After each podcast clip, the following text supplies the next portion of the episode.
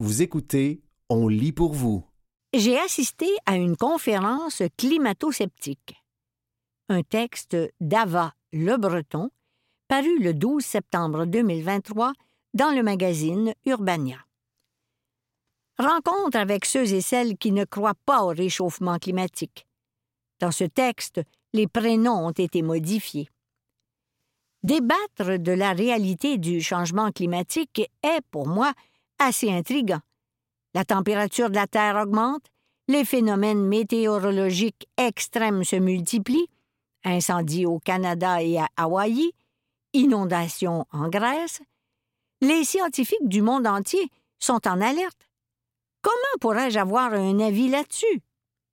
Il ne s'agit pas de déterminer si le violet me va bien au teint ou si Barbie est meilleur qu'Oppenheimer. Ce sont des faits vérifiés. C'est justement pour me pousser dans mes retranchements que j'ai décidé de me rendre au colloque Le réchauffement climatique, fraude ou réel danger, organisé par le blogueur Samuel Grenier, au lieu de rester au chaud sous un plaid à écouter Netflix. Même si, soyons honnêtes, j'avais quelques préjugés après avoir vu la liste des participants. À l'animation, la militante anti-mesures sanitaires, Julie Lévesque, condamnée en mars dernier pour refus du port du masque à Québec en 2021. Elle se définit depuis comme journaliste indépendante. Puis, un panel d'hommes bien connus du public francophone. Le chercheur indépendant sur le climat, Carlos Ramirez. Le journaliste et fondateur du média indépendant Libre Média, Jérôme Blanchet-Gravel, pourfendeur de l'écologisme totalitaire. L'ancien présentateur télé français et journaliste à abattre, c'est le titre de son livre, Richard Boutry. Le docteur en physique, Alain Bonnier, signataire d'une lettre sur l'absence d'urgence climatique. Et, last but not least, le seul climatologue ayant accepté de participer au débat, le professeur Philippe Gachon, spécialiste en hydroclimatologie à l'UCAM. Tu entres dans la résistance. Il est donc presque 13 heures lorsque j'arrive, sous une fine pluie, au cinéma Guzzo du marché central à Montréal. À mon arrivée dans la salle 2, surprise, c'est plein à craquer. Je parviens à trouver une place à côté de Bernard et son épouse Sylvie, qui sont des habitués. Tu entres dans la résistance, me lance discrètement le premier, sourire aux lèvres. Car il faut savoir que Bernard, à l'image d'une grande partie du public, n'est pas seulement hostile aux théories concernant le réchauffement climatique. Il réfute aussi les mesures sanitaires prises pendant la période de COVID-19 et l'utilité des vaccins. Toutes les personnes que j'ai rencontrées ce dimanche ont d'ailleurs initié leur éveil il y a trois ans, en 2020. Une résistance donc d'environ 300 000 personnes au Québec, selon mon voisin. Là, je dois reconnaître que Bernard minimise. Selon une récente étude publiée par la chaire UNESCO en prévention de la radicalisation et de l'extrémisme violent, les conspirationnistes convaincus représenteraient environ 6% de la population au Québec, soit plus de 500 000 personnes. Ah, j'oubliais. Le mot conspirationniste est banni ici. Tout comme les termes complot et climato-sceptique. Après le KKK, Voici le CCC, ironise Julie Lévesque lors de son introduction devant une salle charmée. Cette joke n'est pourtant pas à prendre à la légère. Si le public est si nombreux aujourd'hui, c'est bien parce qu'il a le sentiment de n'être entendu nulle part ailleurs.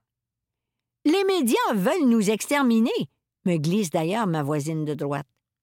Selon Julie Lévesque, les médias mainstream véhicule l'idée qu'aucun débat n'est possible avec les complotistes. Mais il est où le débat aujourd'hui? Il est ici, et c'est nous qui l'organisons. Les photos et vidéos sont tout de même interdites, au même titre que les accréditations presse. Je suis donc ici incognito. Drone, laser et Bill Gates. Comme prévu, plusieurs des théories évoquées, sur scène ou dans le public, pendant ces cinq heures de conférence, me laissent perplexe. Les incendies au Canada auraient été délibérément allumés par des drones et des lasers. Bill Gates nourrirait un projet mondial en finançant dans un altruisme de façade l'OMS et l'ONU. Il suffirait d'un parasol géant déployé dans l'espace pour abriter la Terre des rayons du Soleil et ainsi faire baisser la température au sol. Solution défendue sur scène par le physicien Alain Bonnier mais désavoué par Jérôme Blanchet-Gravel, ou encore que le CO2 n'est pas une cause du réchauffement climatique. Mais ce n'est pas ce que je retiendrai de ce dimanche après-midi inédit. Laissant de côté les étalages d'argumentaire de chaque intervenant, y compris le climatologue Philippe Gachon, qui, s'il n'a pas été hué, loin de là, n'en a pas moins été épargné pour autant, je décide d'en savoir un peu plus sur mes voisins de siège. C'est bien de voir une jeune ici. On est toujours entre nous d'habitude, m'explique Sylvie, mère de famille. Les jeunes sont beaucoup moins éveillés. Ils font l'autruche et croient tout ce qu'ils voient à la télé. Moi, j'ai trois enfants, entre 25 et 30 ans ça ne les intéresse pas de s'informer. Pendant la COVID, on ne pouvait parler ni des mesures, ni de la vaccination, ni de rien. On n'avait pas le droit de dire qu'on était contre les codes QR. Pour eux, on était des complotistes brainwashés. C'était tabou. Vous écoutez? J'ai assisté à une conférence climato-sceptique. Un texte d'Ava Le Breton paru le 12 septembre 2023 dans le magazine Urbania. Stigmatisés chez eux, mais aussi dans l'espace public. Même à la télé, on a été dégradé. On nous a dit qu'on ne croyait pas à la science, mais on la cherche depuis trois ans. Il y a énormément de désinformation. Le couple a donc choisi de s'informer autrement, notamment via le site Les Décodeurs avec un Q comme canon selon Conspiracy Watch, qui décrit ce média francophone comme étant ouvertement complotiste, covidosceptique et anti-vax. Il y a un débat d'idées. On ne voit pas ça dans les médias. Ce que vient de me dire Sylvie me fait penser aux mots de Marie-Ève Carignan, co-titulaire de la chaire UNESCO en prévention de la radicalisation et de l'extrémisme violent, interrogée il y a quelques mois par la journaliste Malia Kunku dans un micromag Urbania sur le conspirationnisme. Face à une situation anxiogène, les personnes perméables aux théories du complot cherchent souvent, selon elle, des réponses dans des croyances alternatives pour se rassurer et s'y perdent.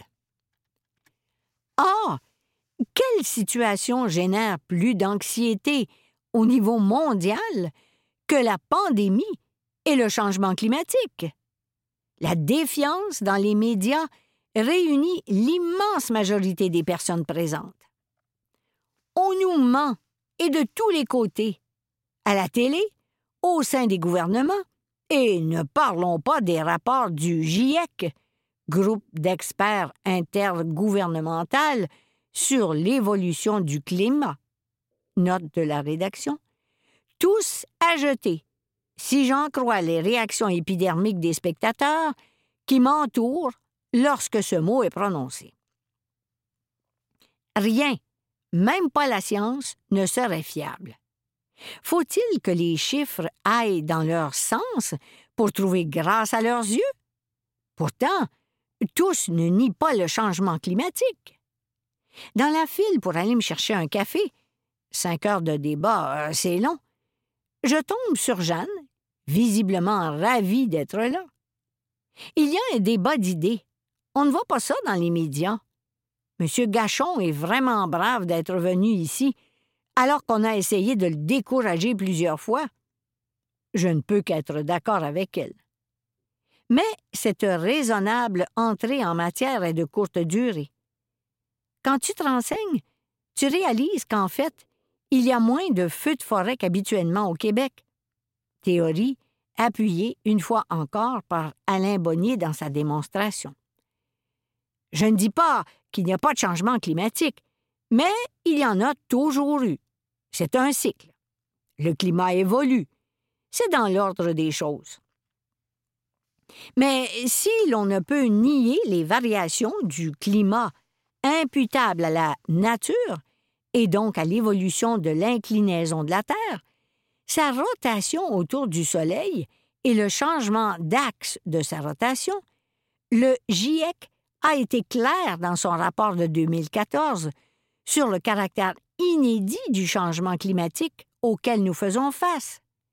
Le réchauffement du système climatique est sans équivoque et, depuis les années 1950, beaucoup de changements observés sont sans précédent depuis des décennies, voire des millénaires.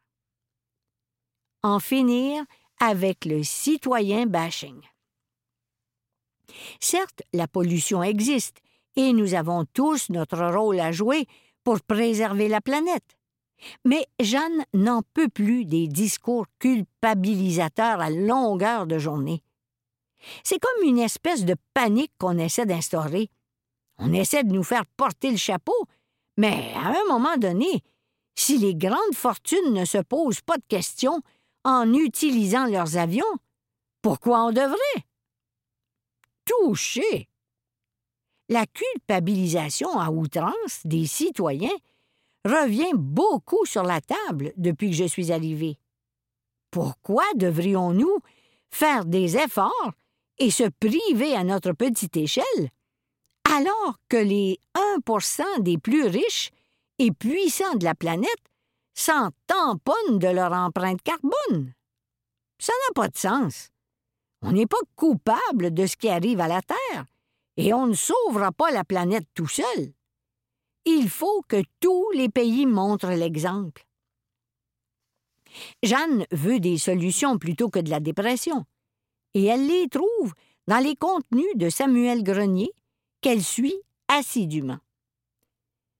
Si je suis arrivé à ce colloque avec la certitude que j'allais vouloir fuir au bout de cinq minutes, je ne m'attendais certainement pas à prêter une oreille attentive à certaines personnes, comme Stéphanie. Cette éducatrice dans l'enseignement primaire m'a même affirmé être écolo. Mais elle ne veut pas d'une écologie punitive qui réduirait ses libertés. C'est toujours de notre faute. Je pense que le narratif médiatique est dirigé contre nous, m'assure-t-elle en soulignant l'importance de ce débat éducatif intéressant pour se questionner. Que ce soit au niveau médical ou climatique, on a tous un travail à faire. Mais elle non plus ne croit pas à l'urgence climatique. De ces quelques heures, je ne repars pas avec de nouvelles certitudes quant à la réalité ou non du changement climatique. J'aurais toutefois compris pourquoi certaines personnes étaient présentes. Face à des événements angoissants et qui nous dépassent, il peut être tentant de chercher une raison ailleurs, une vérité qui nous rassure un peu. Mais je ne suis pas persuadé que ce dimanche après-midi ait fait se questionner l'auditoire. Les personnes auxquelles j'ai pu parler avant et après semblaient même confortées dans leur vérité, ravies d'avoir pu voir, une fois de plus, leurs journalistes parler librement. Selon un sondage réalisé en temps réel, au début puis à la fin du débat, 68% des personnes présentes se disaient au départ convaincues que le changement climatique est un fait naturel et donc non imputable aux activités humaines. Elles étaient 78% à l'issue de la journée. C'était J'ai assisté à une conférence climato-sceptique, un texte d'Ava Le Breton, paru le 12 septembre 2023 dans le magazine Urbania.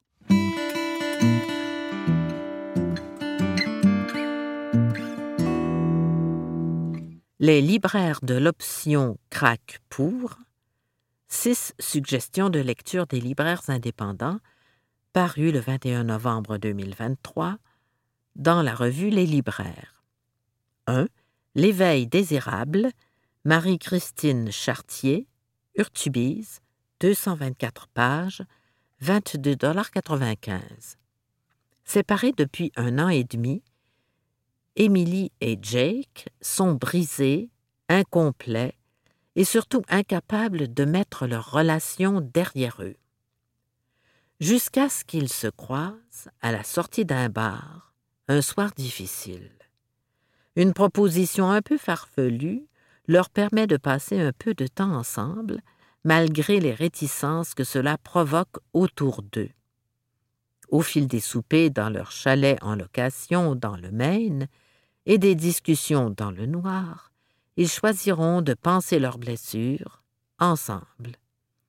Marie-Christine Chartier offre une histoire qui comble assurément les attentes de ses lecteurs, ceux qui croient aux histoires d'amour compliquées, mais qui en valent la peine, et ceux qui ont besoin d'un peu de lumière. Libraire, Christine Picard. 2. Toutes nos disparitions. Catherine Larochelle, Québec-Amérique, 152 pages, 21,95 Lucie, 16 ans, en a marre. Pourquoi ce serait à elle de surveiller sa sœur dans ses crises de somnambulisme alors que sa mère s'évade dans l'alcool? Pourquoi faut-il que son père passe la moitié de son temps de l'autre côté de l'océan, et pourquoi elle n'est pas aussi jolie et populaire que sa voisine Fanny? La vie est tellement injuste. La jeune fille simule donc son propre enlèvement pour tenter de susciter une réaction. Évidemment, rien ne se passe comme prévu. Entre mensonges, déception et surprise, Lucie aura tout de même l'heure juste un roman à la fois touchant et grinçant sur le sentiment d'abandon et l'amour familial inconditionnel. Libraire, Christine Picard. 3. La version qui n'intéresse personne, Emmanuel Pierrot, Le Cartanier, 240 pages, 31,95 Lieu de toutes les intensités, le Yukon a trouvé son livre il nous rappelle que les bourreaux sont aussi humains et que les victimes sont aussi imparfaites. Dans une narration dure et des paysages ouverts, les personnages se questionnent sur ce qui est considéré droit, mesquin ou vertueux. Ils éprouvent les dérives occasionnées lorsqu'on entreprend de se faire justice soi-même. Le Nord est là, tout comme le slot shaming, les addictions diverses, le punk et les anards, le militantisme et ses limites. Sûrement qu'il faut le lire dans une frénésie compulsive, suivant ce que le soleil de minuit disjoncte dans les cerveaux, printemps après printemps. Ça brise le cœur, c'est magnifique. On n'en sort pas indemne. Libraire Léo Marion Jetten. 4. Ça aurait pu être un film. Martine Delvaux, héliotrope, 328 pages, 26,95 On aborde Ça aurait pu être un film à partir d'une absence, d'un tâtonnement, d'une interrogation. Qui était Hollis Jeffcoat? Après quatre années d'enquête, Martine Delvaux parvient à illuminer l'existence de cette peintre américaine à coups d'éclat, de patience et d'affection. Si Jeffcoat apparaît au début comme une abstraction, une ombre difficile à saisir, Delvaux lève peu à peu le voile sur cette femme artiste dont l'histoire s'entremêle avec celle de John Mitchell et de Jean-Paul Riopel. Et en parallèle au récit, par effet de résonance, une deuxième quête s'écrit, celle des artistes au féminin, celle des femmes pour qui l'art détrône les hommes, celle des peintres qu'on a gommés de l'histoire de l'art. Libraire Béatrice Saint-Pierre. 5. Nos cœurs disparus. Céleste Ng. Traduction Julie Siboni. Sonatine, 372 pages. 39,95 États-Unis, dans un futur proche. Bird, 12 ans, ignore encore pourquoi sa mère, d'origine chinoise, les a laissés, son père et lui, trois ans plus tôt. Il sait que tout propos anti-américain est interdit, ce qui a forcé les bibliothèques à jeter tout livre séditieux, y compris les poèmes de sa mère. Il connaît des enfants enlevés à leur famille jugés peu patriotiques, et il réalise que la population d'origine asiatique est victime de discrimination. Mais son plus grand souci, c'est sa mère.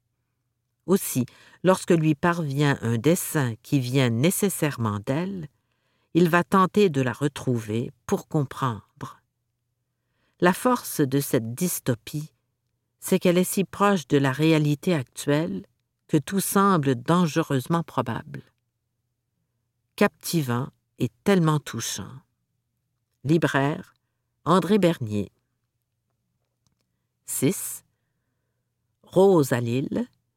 Michel Rabagliati, La Pastèque, 256 pages, 32,95 Un séjour passé avec sa fille, sur une île pas très loin d'ici, a inspiré Michel Rabagliati l'auteur réussit à nous toucher en partageant des moments de tendresse, d'émotion, de beauté et d'humour.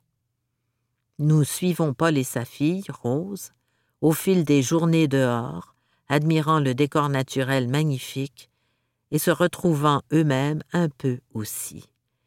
Michel Rabagliati a choisi un format différent pour sa plus récente parution, et il a bien fait. Comme le format roman illustré permet des illustrations plus grandes et davantage de détails. Assurément un livre magnifique qu'il faut savourer tranquillement.